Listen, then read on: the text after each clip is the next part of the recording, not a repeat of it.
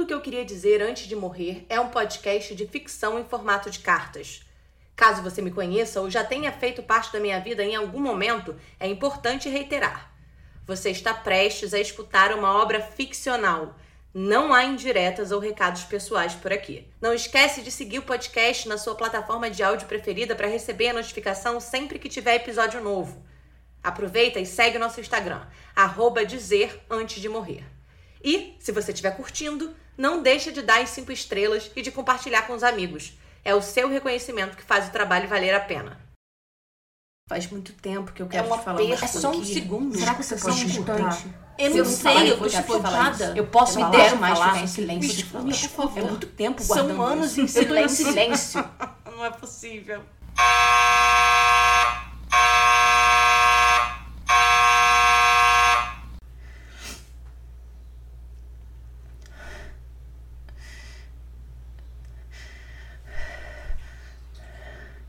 Neném, eu não sei se você vai querer escutar o que eu tenho pra te falar, não depois do meu sumiço. Descarta. Meu amor, você deve ter ouvido inúmeras versões dessa história, mas hoje eu quero te contar a minha. Descarta. Meu filho, eu precisei ir embora, por mais custoso que me fosse, ou eu terminaria afogada como a sua avó. Descarta.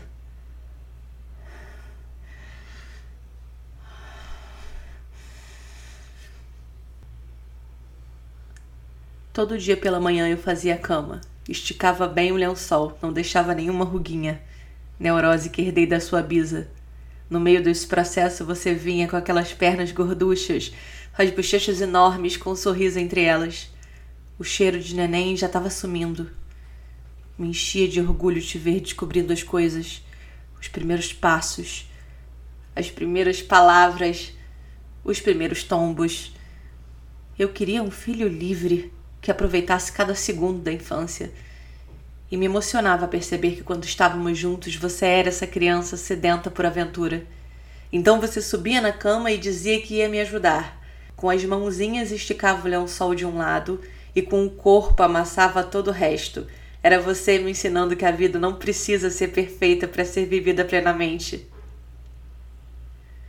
Todo dia de manhã, quando eu faço a cama na minha nova casa, fico esperando você entrar pela porta, subir na cama e amarrotar tudinho. Que besteira. Você já deve estar um rapaz. Descarta. Eu lembro da primeira vez que você cantou com três anos. Liguei para minha irmã aos prantos, dizendo que você tinha herdado a voz da Bisa.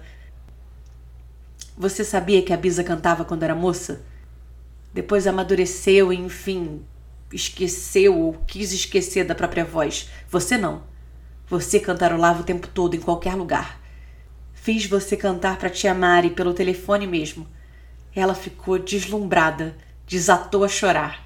A sua voz reacendeu umas lembranças da nossa infância que tínhamos apagado. A minha tia, mãe da tia Mari, colocava a gente para brincar de sarau. A tia Mari declamava uns poemas que criava ali na hora. Nem escrever ela sabia ainda. Eu contava histórias. Até a Bisa arriscava umas canções da época dela. Minha mãe não participava muito, ficava num canto assistindo. Ela era a nossa plateia oficial. Anos mais tarde, quando o mar levou as duas, nunca mais brincamos de sarau. A minha infância acabou ali. Descarta.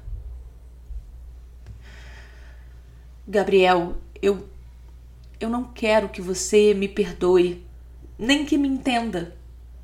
Preciso que você me escute apenas. Ser mulher é é recomeçar todos os dias.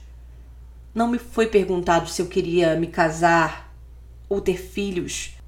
Me foi imposto a cada segundo, desde que eu era menina, que meu sonho era construir uma família. Quando eu percebi que esse sonho não era meu, você já existia. Você é. É um pedaço de mim, da minha vida, talvez o mais valioso, talvez não, com certeza o mais valioso. Mas chegou o um momento em que eu precisei lutar por mim. Eu não te abandonei, não. Eu é que estava abandonada, filho. Precisei me salvar.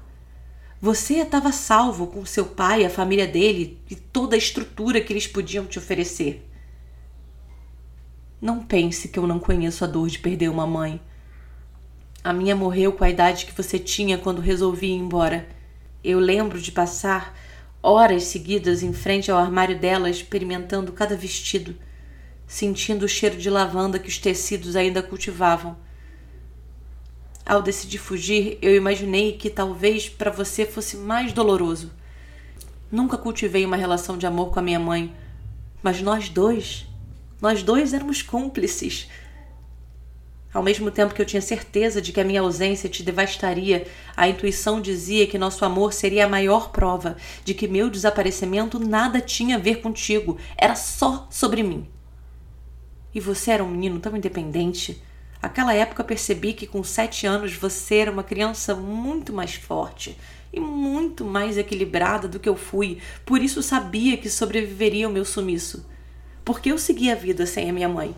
Foi doloroso, mas suplantei a ausência dela. Se eu conseguir, você também conseguiria. Você é um menino tão mágico, Gabriel. Tão livre. Não perca isso, por favor. Não endureça. Não aceite entrar no judô como seu pai tanto queria. Siga fazendo as aulas de canto lírico que você adora. Se quiser, faça o judô, mas só se quiser. Tente não dar ouvido aos comentários maldosos dos seus coleguinhas. Com sorte, alguns deles vão crescer e entender como é opressor ser uma criança diferente nas escolas tradicionais da elite carioca. Aproveite cada segundo alegre da sua vida. São deles que você vai lembrar com gosto em 20 anos. Parece que o tempo passa devagar agora, eu sei, mas em breve tudo vai acontecer tão rápido. A vida é feita desses segundos de sorrisos, como aqueles em que arrumávamos a cama pela manhã. Viva intensamente. Use camisinha. Drogas só quando estiver com amigos de confiança por perto, nunca sozinho. E se apaixone, sempre.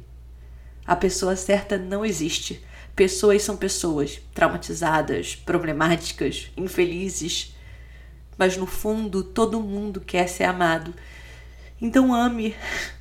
Ame, meu filho, ame muito. E jamais, jamais deixe de lutar pela sua felicidade em algum lugar, eu tô pensando em você todo dia, toda hora. Um beijo, mamãe.